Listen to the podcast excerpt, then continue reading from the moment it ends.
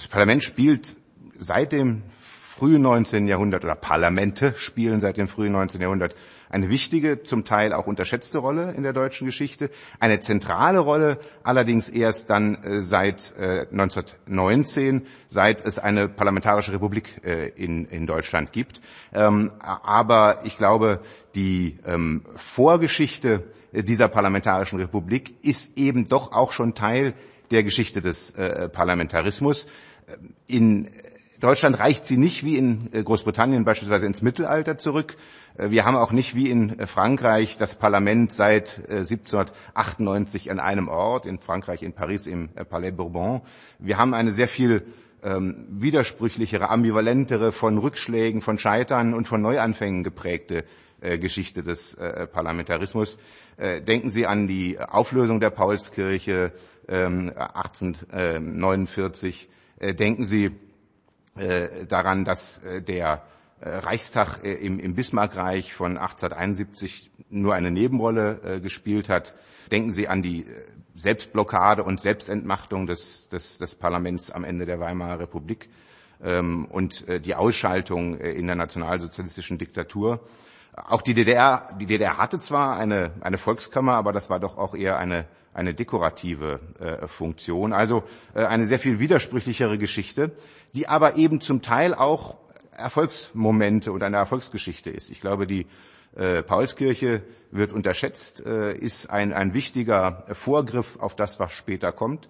Auch ähm, dass äh, der Reichstag von äh, 1871 ähm, hatte zwar nicht die Möglichkeit, die Regierung einzusetzen, aber er etablierte sich doch über die Jahre als äh, das wesentliche Forum, in dem die Deutschen ihre politischen Fragen und Kontroversen äh, austrugen. Und auch Weimar ist jedenfalls nicht in erster Linie äh, an den Fehlern des äh, Parlamentarismus gescheitert. Und ich glaube, in der Bundesrepublik, im Deutschen Bundestag, haben wir äh, sozusagen die Möglichkeit gehabt, äh, aus der Fülle einer langen Parlamentsgeschichte zu schöpfen und zugleich ähm, aus den Fehlern der Vergangenheit zu lernen. Und beides zusammen ist vielleicht äh, ein, ein Teil des Erfolgsmodells des Deutschen Bundestages.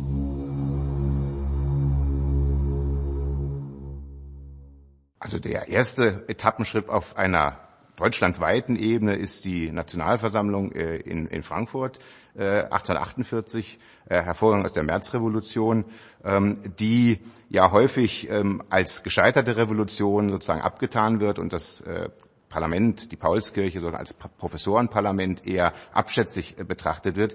Ich glaube, wir erleben in der Forschung jedenfalls eine neue Wertschätzung der Leistung der, der Paulskirche, die gezeigt hat, was ein Parlament, was Parlamentarismus leisten kann.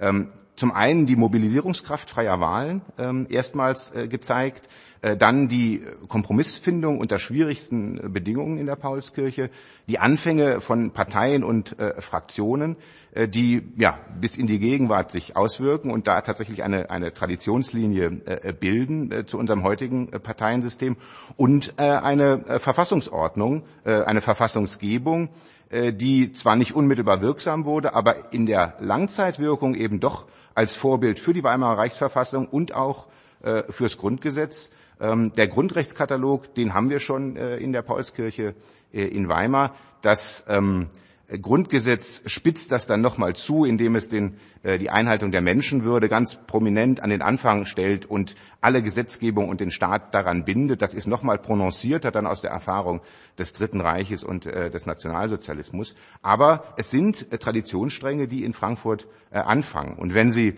an den nächsten Schritt denken, 1871, ich sagte, der Reichstag äh, ist in einem Obrigkeitsstaat nicht in der Lage, äh, die Regierung zu bestimmen. Aber die Deutschen gewöhnen sich an dieser Zeit daran, dass es Wahlen gibt, nach allgemeinem freien, gleichen Wahlrecht nur für Männer. Die Deutschen üben sich ein und finden Gefallen daran, äh, an Wahlen teilzunehmen, mit Wahlbeteiligungen, äh, von denen wir heute zum Teil nur, nur träumen äh, könnten seit den 1880er äh, Jahren. Da haben wir also äh, in der Wahlkultur, in den äh, Etablierung von Wahlkämpfen ähm, auch so etwas wie eine Traditionslinie, die dann über die Brüche im 20. Jahrhundert äh, fortwirkt.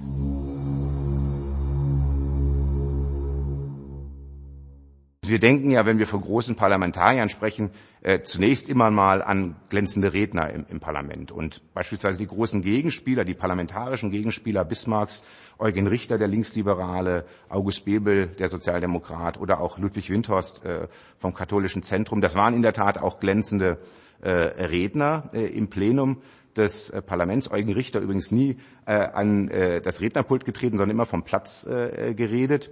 Aber äh, sie waren eben auch mehr als das. Sie verstanden sozusagen das Handwerk des Parlamentarismus, das nicht nur und in Deutschland vielleicht sogar nicht mal in erster Linie im Plenum äh, stattfindet.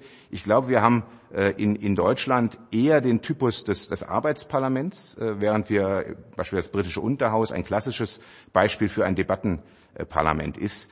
Aber in Deutschland ist beispielsweise äh, das ähm, äh, Arbeiten an Gesetzentwürfen, die Arbeit in den Ausschüssen ähm, wichtiger vielleicht noch als die große Debatte äh, im Plenum. Man kann vielleicht sagen, äh, die deutsche Parlamentskultur ist eine Kultur des geschriebenen Worts. Äh, in Großbritannien ist sie eine des, des gesprochenen Worts. Und von daher, wenn Sie an die vergessenen Parlamentarier oder an die nicht genug wertgeschätzten denken, dann würde ich sagen, auch die großen Fraktionsvorsitzenden, die über lange Zeit den Laden ihrer Fraktion zusammenhalten, Heinrich Krone von der CDU, CSU oder Alfred Dregger dann, dann später, bei der SPD ähm, Kurt Schumacher ähm, oder ähm, jemand wie Herbert Wehner oder Peter Struck.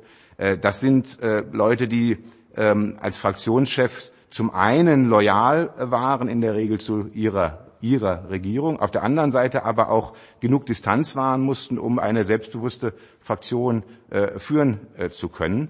Ähm, und wenn ich einen herausheben sollte, dann würde ich schon sagen, äh, Kurt Schumacher als Erfinder sozusagen der parlamentarischen äh, Opposition mit Konrad Adenauer als Begründer der Kanzlerdemokratie, das ähm, Paar sozusagen, das in, den, in der Frühphase der Bundesrepublik äh, dieses Gegeneinander von Regierung und Opposition, was ja gar nicht ähm, natürlich ist und automatisch kommen muss, äh, wenn Sie an Zeiten der Großen Koalition denken, wo das anders ist, das ist, glaube ich, schon stilbildend und prägend gewesen. Und wenn Sie mich fragen, was ist die mutigste Rede und die wichtigste Rede, die je in einem deutschen nationalen Parlament gehalten wurde, äh, dann würde ich sagen, es ist die letzte freie Rede im März 1933 äh, von Otto Wels, dem äh, Fraktionschef der SPD, damals, die geschlossen gegen das Ermächtigungsgesetz der Nationalsozialisten gestimmt hat.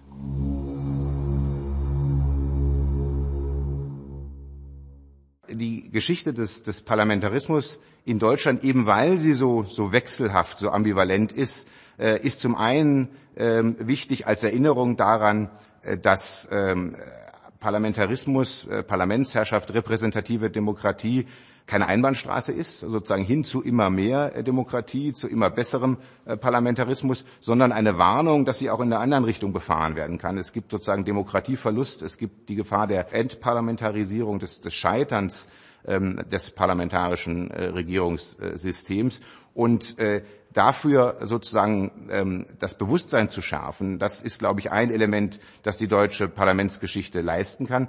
Und zum anderen aber auch ein ermutigendes Element, äh, um zu zeigen, wir haben eben 1949 nicht mit nichts angefangen, sondern es gab neben den Vorbildern im Westen der äh, französischen, der amerikanischen, der britischen äh, Demokratie auch eigene demokratische parlamentarische Ressourcen, auf die wir zurückgreifen konnten, die ähm, 1848 äh, liegen, die 1919 liegen. Äh, auch die Weimarer Demokratie wird, glaube ich, von der Forschung mittlerweile wieder etwas sozusagen wohlwollender oder jedenfalls differenzierter betrachtet, nicht nur vom Ende, äh, vom Scheitern her. Also diese doppelte Rolle der äh, Warnung, äh, und der Ermutigung würde ich ähm, als Spezifikum der deutschen Parlamentsgeschichte vielleicht äh, erwähnen.